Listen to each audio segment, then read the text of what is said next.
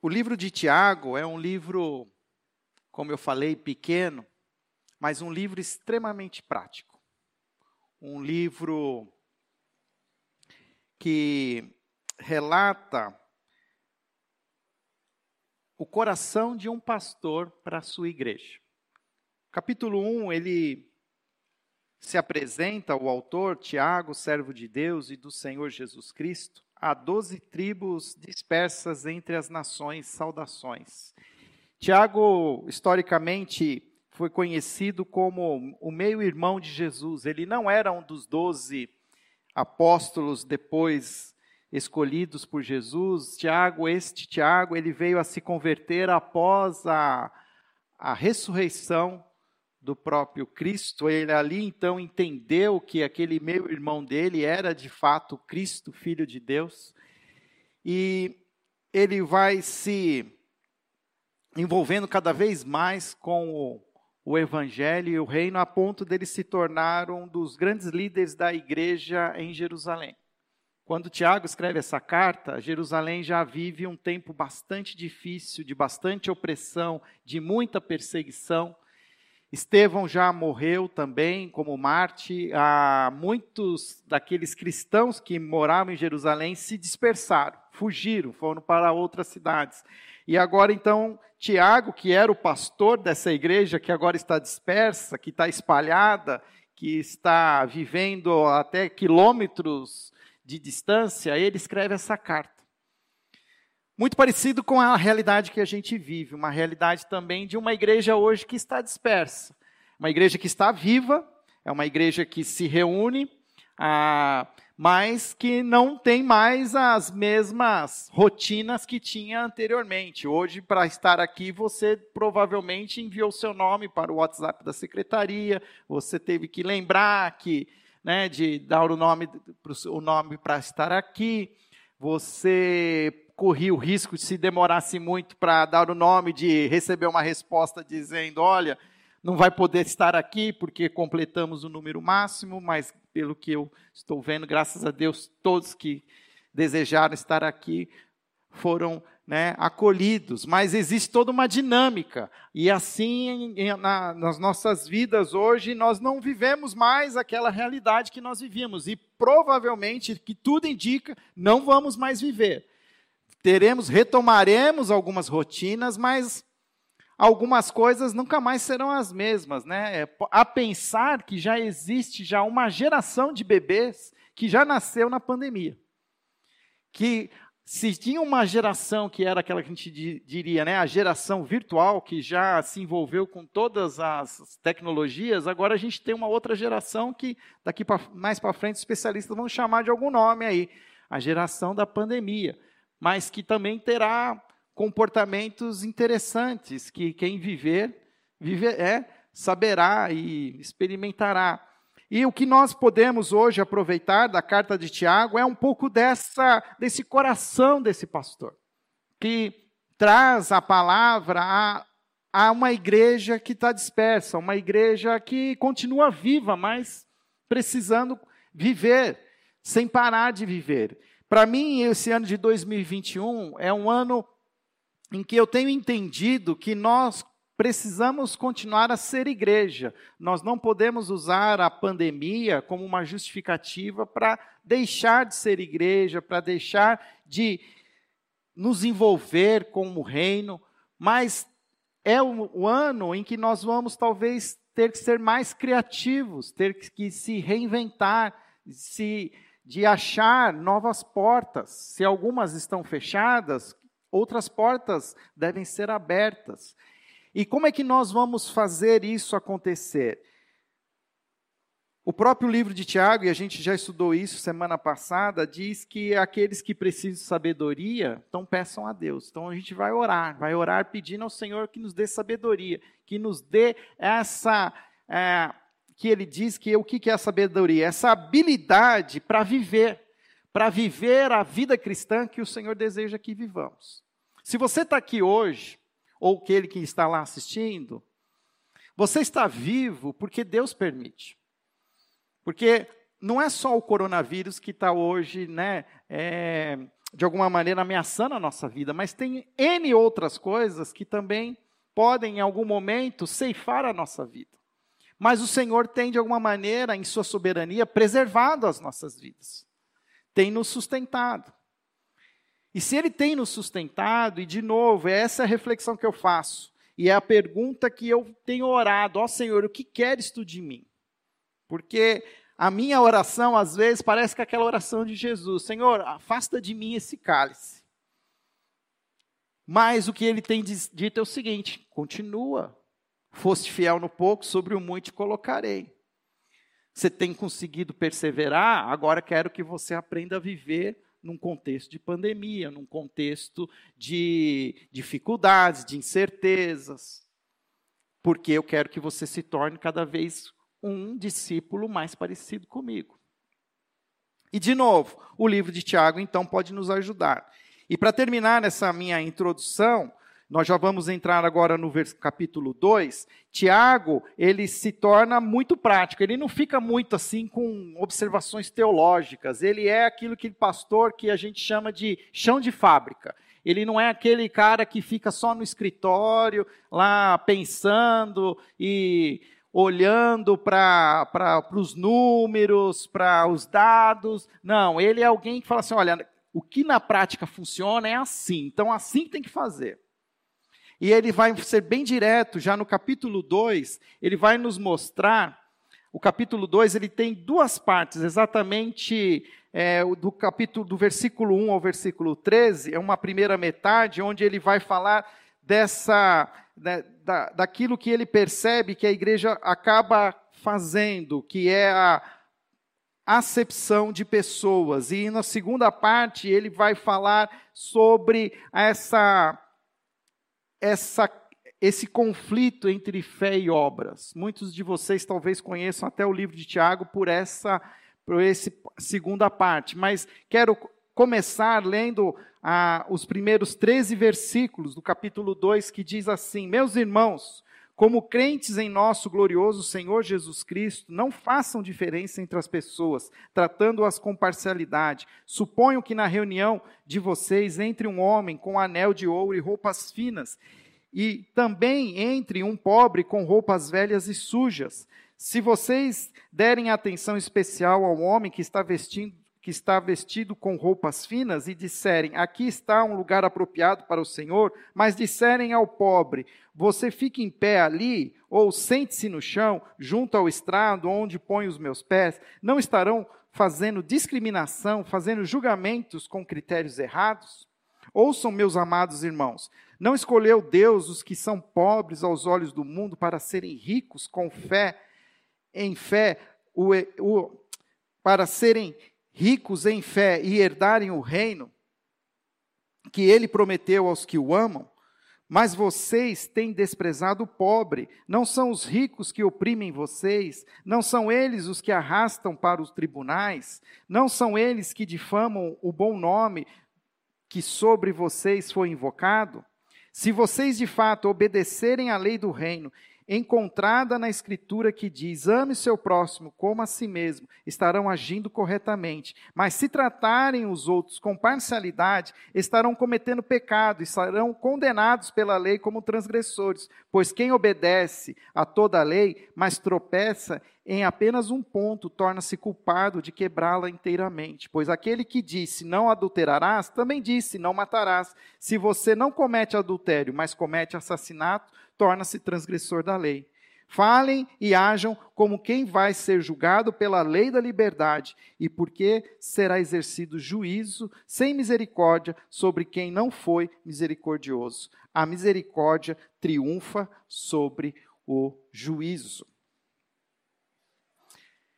Se no primeiro capítulo de Tiago ele fala mais sobre a ideia de como você vai viver diante das provações, diante das dificuldades, e ele vai citando algumas afirmações, alguns imperativos. Então ele diz assim: é, Fique feliz na aprovação, porque isso vai te ajudar a ser uma pessoa mais madura. É, cuidado para não reclamar demais, não, não ter uma. É, sair da sua boca palavras que depois você vai se arrepender. Ao mesmo tempo, se você não entende o que está acontecendo, então ora, pede a Deus, pede sabedoria.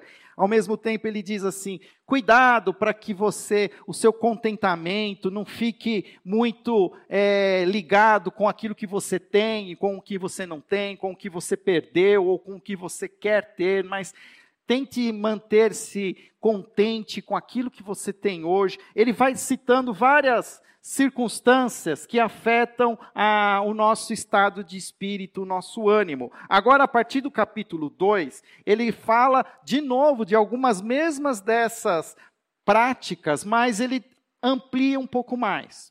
E agora, no capítulo 2, Tiago, ele já vai bem direto em duas coisas que para ele são é, muito complicadas, que como um pastor ele acha inadmissível que é, por exemplo, a prática comum que se tem de fazer acepção de pessoas, que na nossa linguagem mais contemporânea é a discriminação, ou até mesmo aquilo que ainda está mais ainda evidente, o racismo que aparece claramente, porque nós temos, a, a gente coloca as pessoas em patamares de pessoas mais importantes, menos importantes, pessoas mais interessantes, pessoas menos interessantes, pessoas mais bonitas, pessoas mais feias, pessoas mais simpáticas, pessoas menos simpáticas. A gente tem N possibilidades de né, de catalogar as pessoas, e ele fala exatamente de uma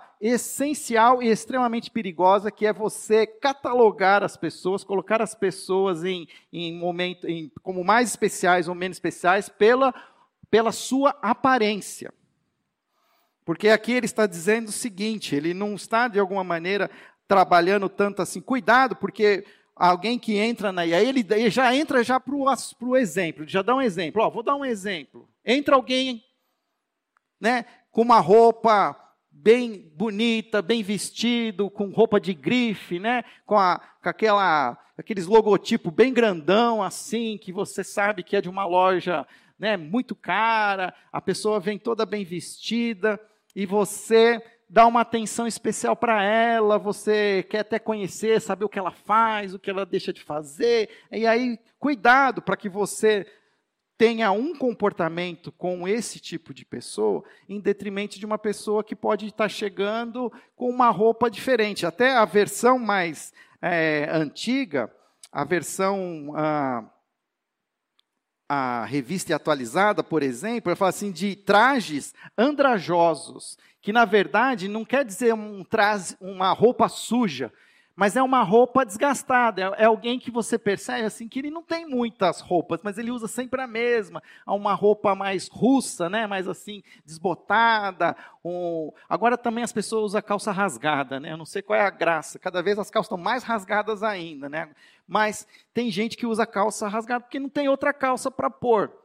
É, eu pergunto isso lá para os meus filhos: vocês estão sem calça, gente? Que vocês têm que usar essas calças rasgadas? Né? Eu estou, de alguma maneira, né, negligenciando vocês. Mas o fato é que a gente tem essa coisa da aparência, e aí isso traz uma, uma essência por trás, que é a.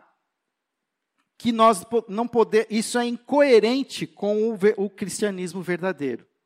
Porque até se você e, e, o livro de Tiago, ele é um livro que ele está muito contextualizado com as escrituras. Ele está falando exatamente de uma coisa: cuidado com as aparências. E quem conhece o Antigo Testamento conhece um episódio onde Deus manda Samuel ungir um novo rei, um filho de Jessé. E Samuel vai visitar Jessé e vai visitar os filhos. E ele se encanta com os filhos de boa aparência, os mais atléticos, os mais altos. E aí Samuel já quer ir já ungindo lá. E aí Deus fala: não, não é esse, não é esse, não é esse. Aí depois não tem mais nenhum, mas não tem mais ninguém, né? Samuel fala para Jessé: ah, tem sim, eu tenho um caçulinha, um ruivinho, meio magrinho, joelhinho assim, é, traga. Porque o texto vai dizer assim que o Senhor não vê a aparência. O Senhor olha o coração. E quando Deus fala com Samuel para ele ungir um novo rei, ele fala assim, para escolher um homem segundo o seu coração. Ou seja, Deus já conhecia o coração de Davi. E nós hoje temos que aprender a entender essa realidade na, e, e, essa prática que nós hoje nós temos, e é fácil, a gente conhece as igrejas. Quem é velho de igreja sabe que essas coisas acontecem. Quantas vezes aqui a gente tem a história de pessoas que entram aqui porque vem o culto acontecendo, mas pessoas moradores de rua, né? Aí antigamente que tinha o diácono, o diácono já era treinado com, né, para não deixar a pessoa entrar. Mas a gente até deixa entrar, mas a gente ainda tem um pouco de dificuldade. Às vezes as pessoas realmente vêm alcoolizadas, vêm, não vêm é, né, sóbrias. Mas nós precisamos aprender, porque a gente leva isso para o dia a dia. A gente faz acepção de pessoas, tudo que é diferente, a gente tem um pouco de dificuldade de aceitar. Hoje fala-se muito nessa discriminação por raça. Vidas pretas importam. Aí vem um outro pessoal e diz assim: todas as vidas importam. Eu também acho isso, mas o fato é que quem tem a pele negra é que sabe exatamente o que acontece, que eu não tenho ideia. Mas quando eu converso com alguns, eu não imaginava que é tão difícil assim. Acho que a única vez que a polícia me parou, eu tinha 19 anos, estava num gol quadrado com meu irmão. E realmente, nós estávamos bem assim, ó, de novo, aparência. Então, parecia mais, sabe aquela época que tinha a moda grunge, que a gente andava com aquelas shorts, aquelas bermudas grandes pra caramba, camisa xadrez? A polícia enquadrou a gente, eu e meu irmão. Fiquei morrendo de medo. Falei pro meu irmão assim: olha, fala que você vai apertar o cinto, vai soltar o cinto, porque você fica com medo que os caras já chegam com os revólver na armado. Você dá, se você dá um espirro, é capaz. E aí estava com o boné na cabeça, ele queria que tirasse o boné. Mas foi uma vez. Mas imagina essas outras pessoas que passam por essas dificuldades o tempo todo. Que a história vai nos mostrando. Talvez a gente não via antes, porque não tinha essa mídia hoje tão desenvolvida, mas será que a gente não precisa repensar como a gente está vivendo, e o texto ele continua dizendo lá, ele até dá alguns motivos convincentes para como é, ele diz como é ridículo um cristão mostrar é, favoritismo ou demonstrar discriminação. Ele fala lá no versículo no verso 5 que nós desonramos quem Deus honra. Que nós estamos na verdade fazendo algo contrário ao que Deus faz. Porque o versículo 5, o que, que ele diz lá? Ouçam, meus amados irmãos, não escolheu Deus os que são os pobres aos olhos do mundo para serem ricos em fé e herdarem o reino que ele prometeu aos que o amam, porque o fato é que aqueles que menos têm é os que mais se colocam dependentes de Deus. Porque a Bíblia também fala que as riquezas, elas são um perigo, elas nos atrai de tal maneira que a gente coloca a nossa confiança na riqueza. Então, quem não tem riqueza, acaba, de alguma maneira, confiando mais em Deus. E ele fala assim: não é assim que Deus não honrou, não honrou os que tinham menos, não honrou os pobres, por que, que você não honra também os que têm menos? O segundo motivo é que normalmente os ricos são os que oprimem o povo de Deus. Aqui já é uma parte mais generalizada, não quer dizer que a igreja, os ricos oprimiam os pobres da igreja, mas é fato.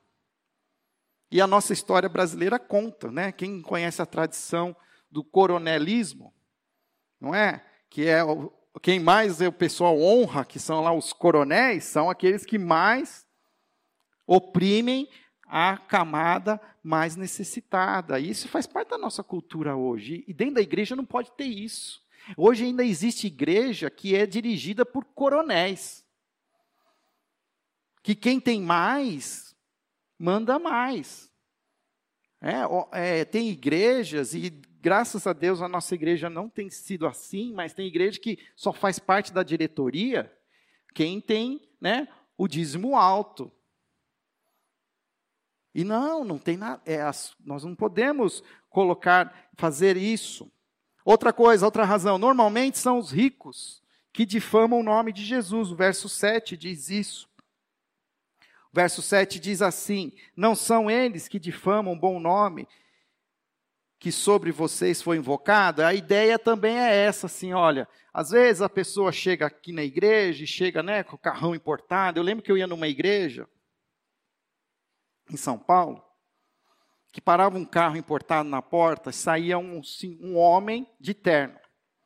Ele entrava, ele olhava toda a igreja, e depois ele voltava, ele abria a porta de trás, aí saía a pessoa.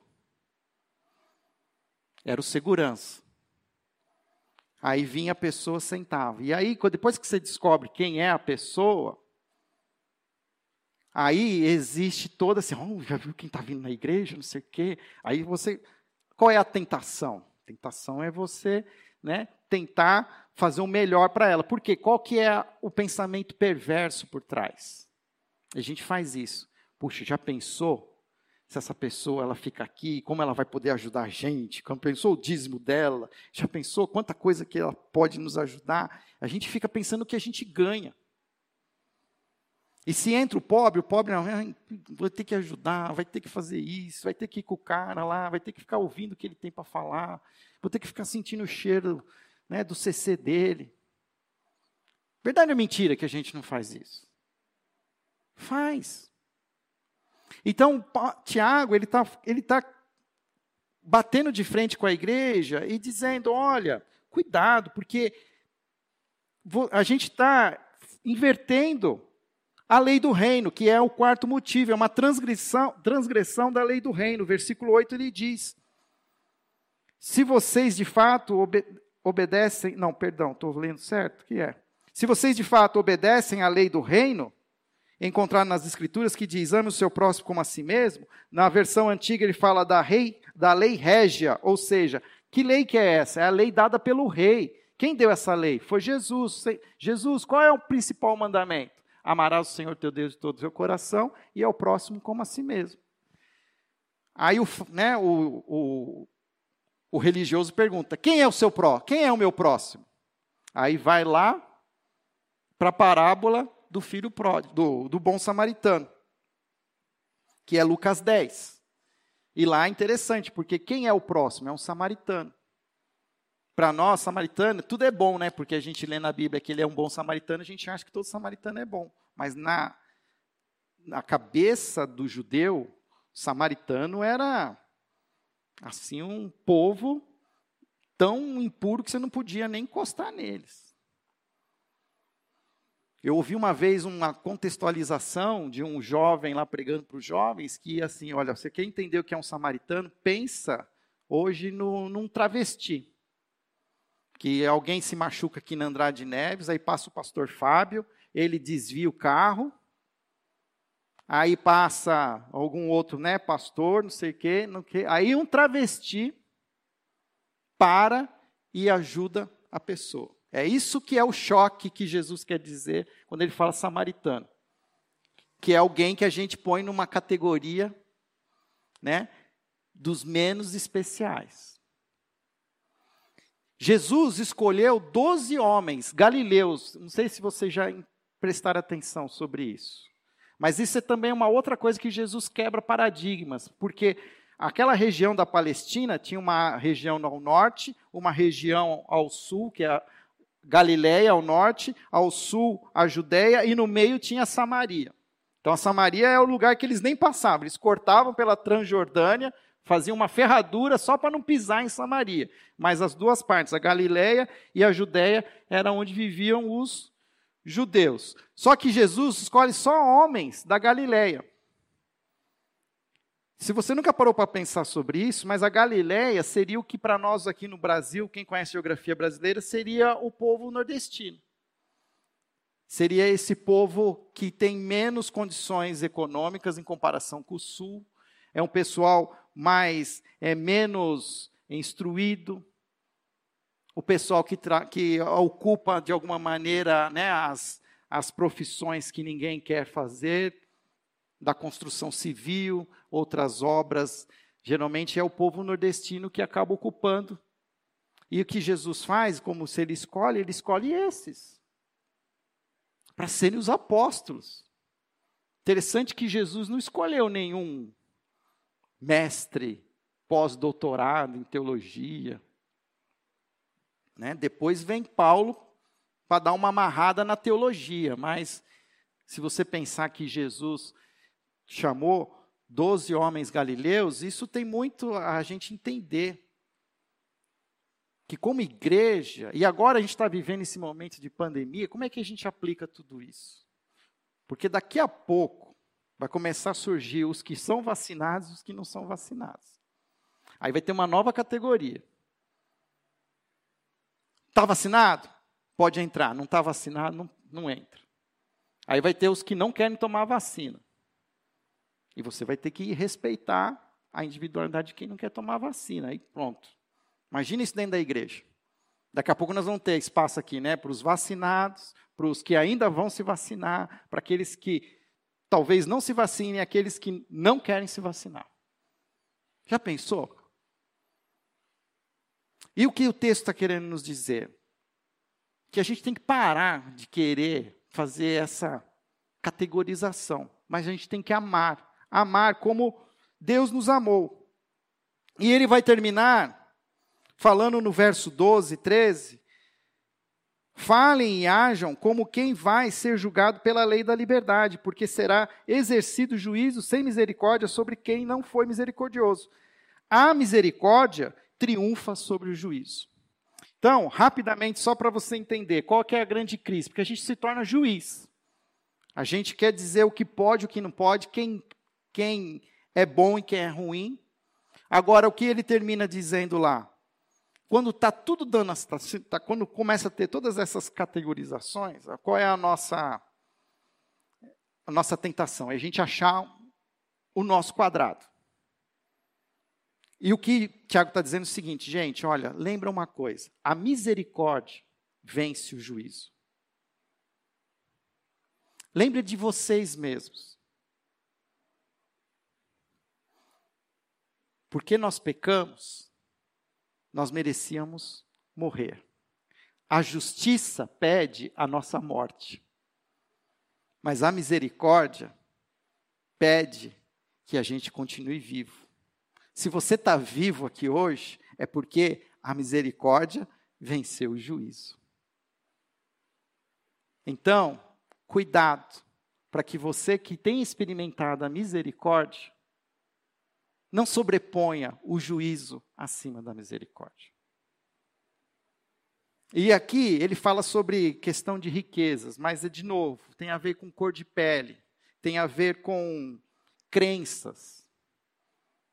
Né? Dentro do nosso mundo evangélico, né, temos tantos, tem lá né, o conservador, tem o, tem o outro lá né, de cabeça mais aberta, politicamente, não, não dá nem para entrar na política, né? mas tem, tem cristão de esquerda, tem cristão de direita, tem cristão de, né, de nada, que é chamado né, de isentões.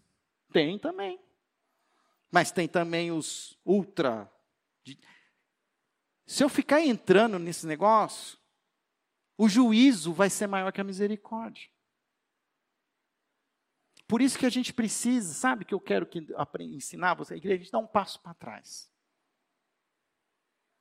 Aqui a gente não está querendo ter razão. A gente quer simplesmente amar as pessoas.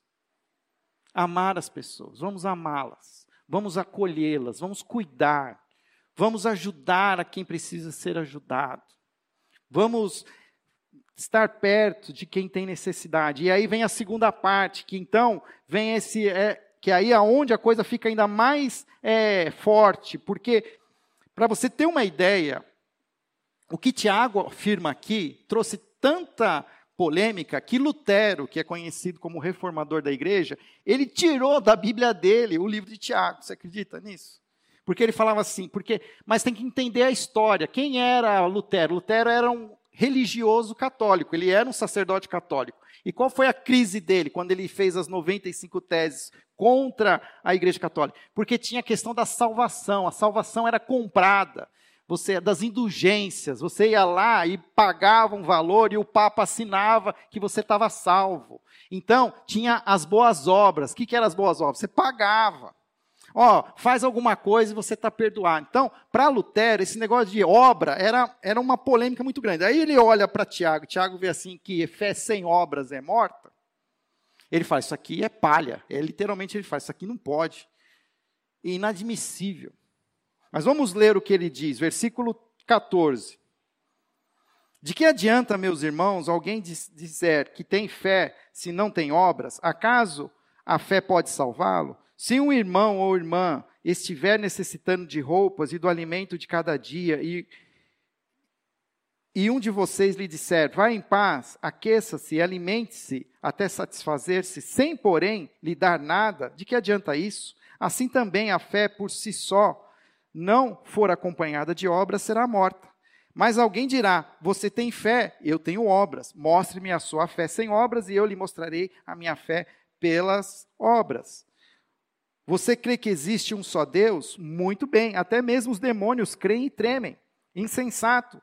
Quer certificar-se de que fé sem obras é inútil? Não foi Abraão, nosso antepassado, justificado por obras quando ofereceu seu filho Isaque sobre o altar?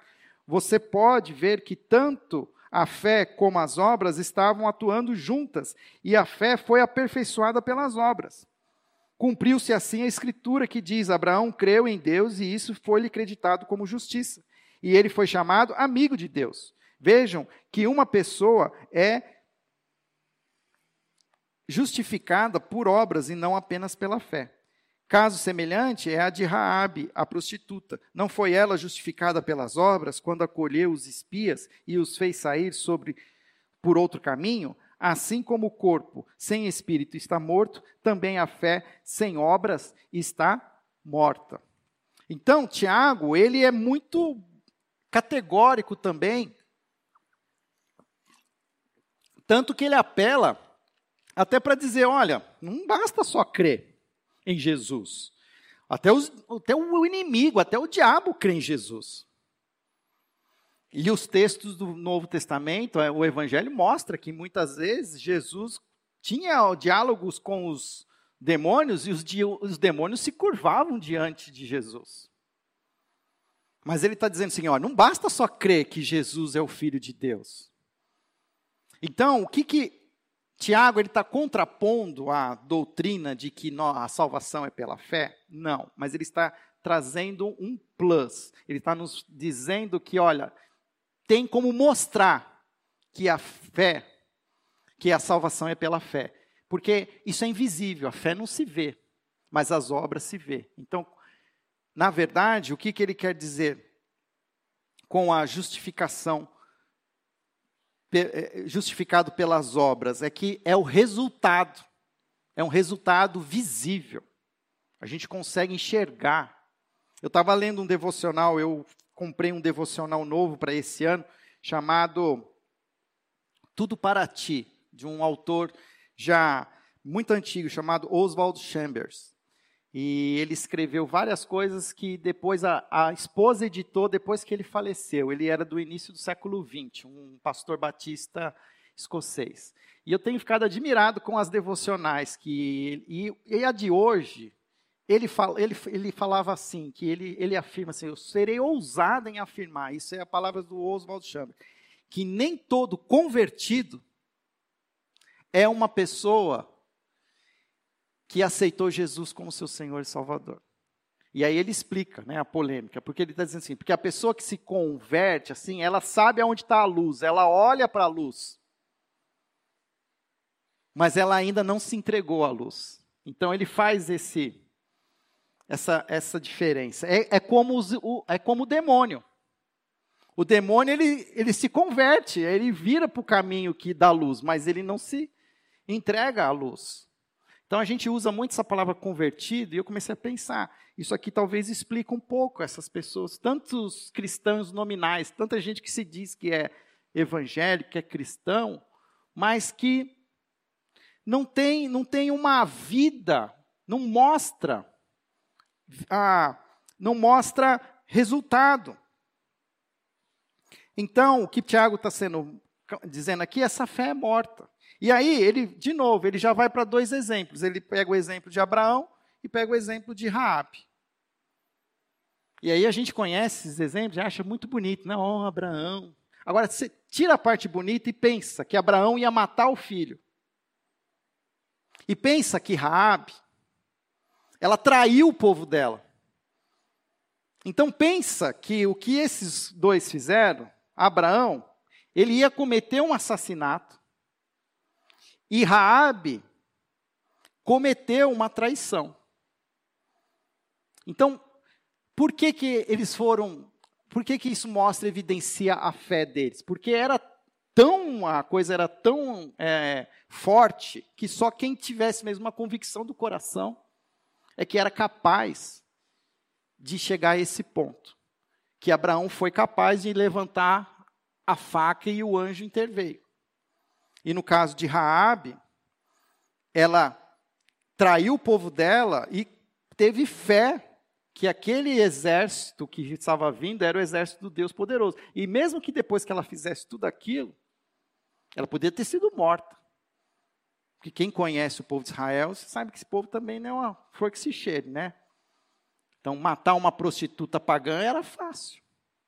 Mas ela creu que ela seria salva. E ela. Então, em resumo, para a gente ceiar. Eu estou disposto com Abraão a oferecer a Deus o que eu tenho de mais precioso? Então, você crê em Jesus? Então, você está disposto a mostrar que você crê, oferecendo o que você tem de mais valioso? Só dizer que você crê em Jesus? Não vale nada. Até, os, até o inimigo, até os demônios falam que crê em Jesus. Mas, se você crê, você precisa entregar o que é mais precioso. Em segundo lugar, eu estou disposto, como Rabi, a trair o mundo a fim de ser leal a Jesus Cristo? De entregar a minha vida e confiar a minha lealdade a Cristo e trair o mundo, né? Queridos, juntando as duas partes, a primeira parte ela termina com a misericórdia triunfa sobre o, ju o juízo. E a segunda parte ele fala que a fé sem obras é morta. Qual é a, a obra que evidencia que nós somos crentes em Jesus? É o amor mostrado na prática. O texto bíblico também diz: sede santos, porque eu sou santo. E ele fala: sede perfeitos, assim como o Pai é perfeito. E sabe o que significa esse ser perfeito? Não é que acerta e faz tudo certinho, mas porque busca esse amor perfeito. Porque Deus é amor. E na sua perfeição, nós precisamos ser, ter esse amor perfeito, que é, talvez é o nosso maior desafio nos nossos dias. É amar quem a gente não gosta.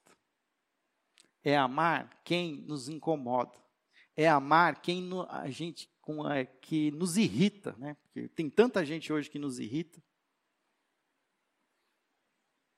Nós fomos chamados para amar as pessoas. E não basta dizer que ama e não fazer nada. O texto diz, né? Não adianta você falar para a pessoa, pô, está passando necessidade, está passando fome, está passando frio, pô, vou orar.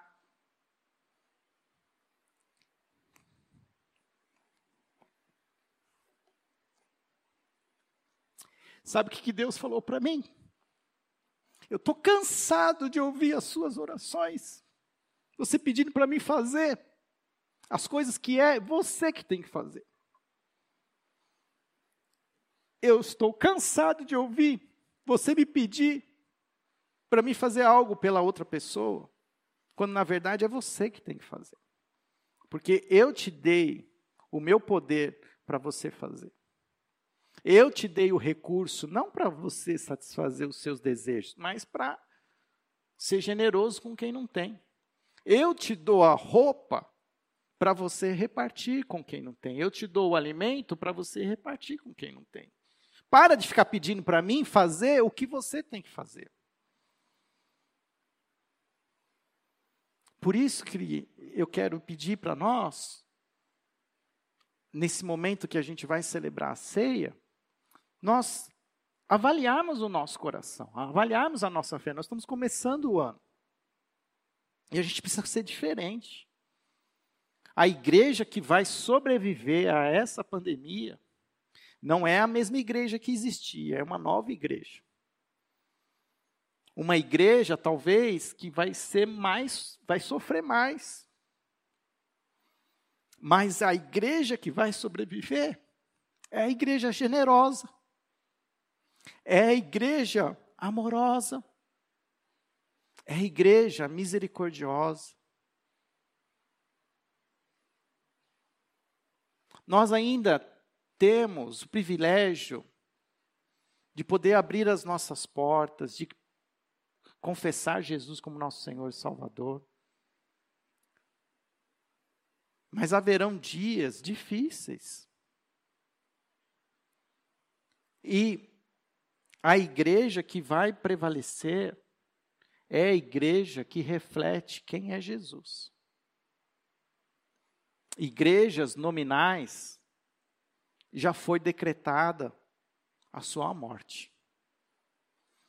As igrejas nominais não sobreviverão. Elas poderão até continuar mostrando seus nomes, mas não são de fato a igreja de Jesus. Feche seus olhos, nós vamos orar. Senhor,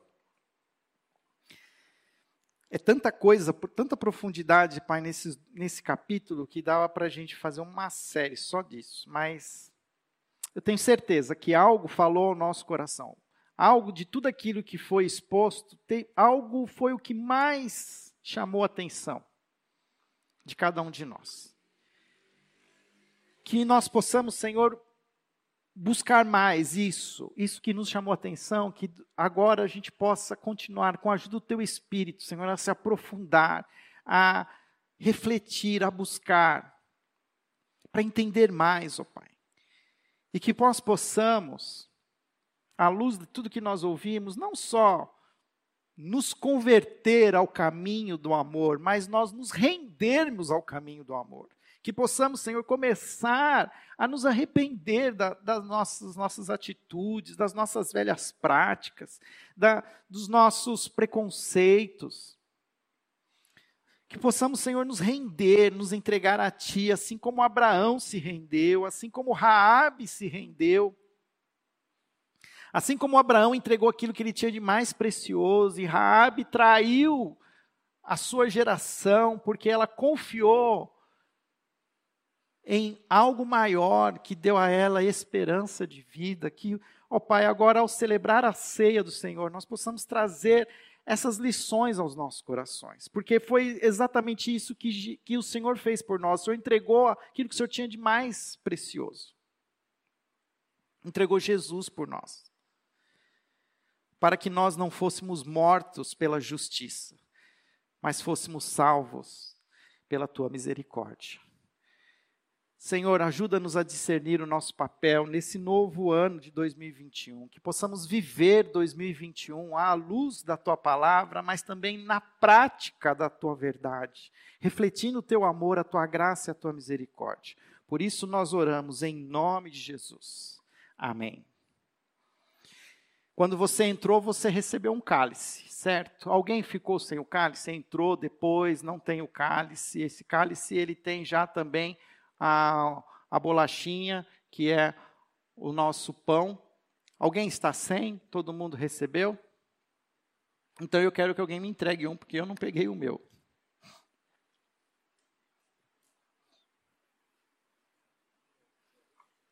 E vai me trazer um lá. Você que está em casa, você também é convidado a. Obrigado, Léo a celebrar a ceia conosco. Pedi para que você separasse em casa os elementos, o suco de uva, o pão. E por que é importante celebrar a ceia do Senhor? A ceia do Senhor é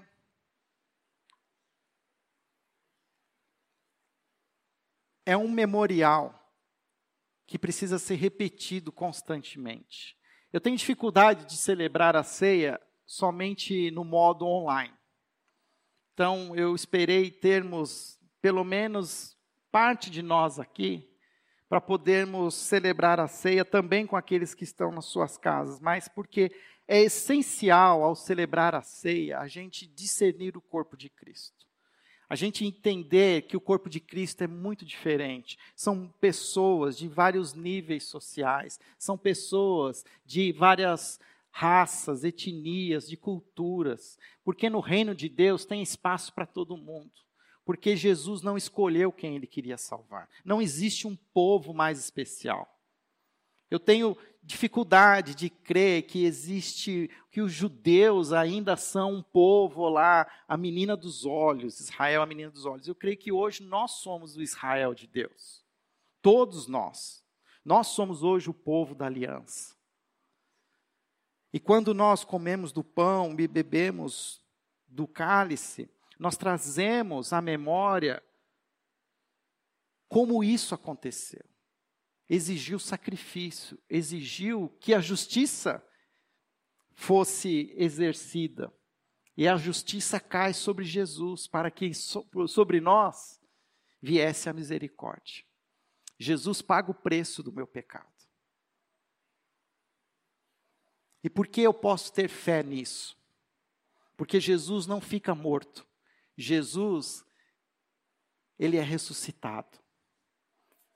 E a, a fé na ressurreição é a prova de que é assim que funcionam as coisas.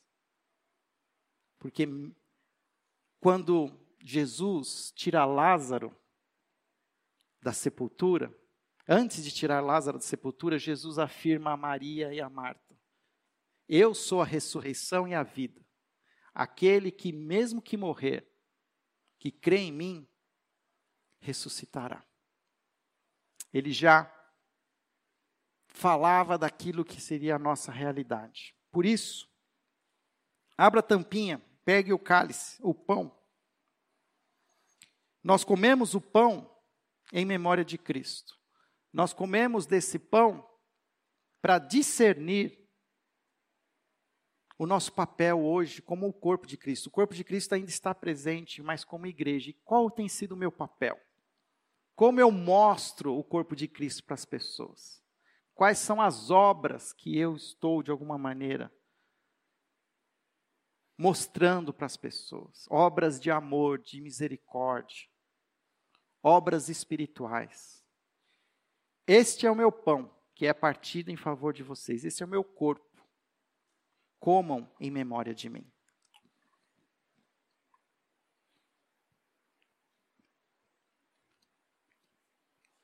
Obrigado, Senhor, por podermos ter o privilégio hoje de ser parte do corpo de Cristo. Ó oh, Pai, ser parte do corpo de Cristo hoje é um tremendo desafio. Mas estamos começando esse ano e nós nos propusemos, ó Pai, a discernir, a pedir ao Senhor sabedoria para aprendermos a ser esse corpo de Cristo vivo, que não declara somente a sua fé em Cristo, mas mostra o seu amor através das suas obras, através da, nosso, da nossa generosidade, através da nossa misericórdia. Mostra-nos, Senhor, esse caminho de graça e misericórdia. Mostra-nos, Senhor, a tua vontade, para que possamos ser cada vez mais essa igreja visível, mesmo dispersa. Que o Senhor esteja nos ajudando, Pai, te pedimos em nome de Jesus. Amém. E de novo, tudo isso aconteceu porque Jesus derramou o seu sangue por mim e por você. O sangue capaz de me perdoar e me purificar de toda injustiça. Na verdade, toda vez que eu peco, toda vez que eu escolho fazer a minha vontade não a de Cristo, eu estou menosprezando o sangue de Jesus na cruz. Mas porque é o sangue de Jesus, ele tem poder para me perdoar, mesmo hoje. Onde abundou o pecado, superabundou a graça. Não existe pecado que não possa ser perdoado. E Deus não faz lixo. Todos nós somos filhos amados de Deus, salvos em Cristo Jesus. A misericórdia venceu o juízo. Este é o meu cálice, é uma nova aliança que faço com vocês. Bebam em memória de mim. Louvado seja o teu nome, ó Pai, pela tua graça. Senhor, como é bom trazer à memória o sacrifício de Jesus na cruz. Porque, Senhor, esse é o ponto de partida, é onde tudo começou. A minha vida, Pai, a vida cristã que eu vou viver, ela começa na cruz de Cristo. E é essa cruz, ó Pai, a qual eu me converto, eu dirijo o meu coração, os meus passos. É diante dessa cruz, ó Pai, que eu me inclino, que eu, ó Pai, me prostro, reconhecendo que eu não posso, mas Tu podes, que eu não quero, mas Jesus quer, que eu, ó Pai, ainda sou muito orgulhoso, ainda sou, Pai, um pecador, obstinado, que ainda faço acepção de pessoas, que ainda escolho quem eu vou amar. Mas, ó Pai, que o Senhor aperfeiçoe em mim o teu amor. Aperfeiçoe em mim, Senhor, o teu amor. E que eu possa, Pai, através do teu Espírito Santo, aprender a discernir o que tenho hoje guardado de precioso que não tenho entregue a ti, que eu entregue a ti, ó oh Pai. E, e as amarras que eu ainda tenho com o mundo, os contratos, os compromissos que eu tenho com o mundo, ó oh Pai, que eu possa os quebrar, eu possa, Senhor, rompê-los e dar as costas, assim como Raabe deu as costas para Jericó. Porque ela abriu o seu coração para algo maior que vinha de ti.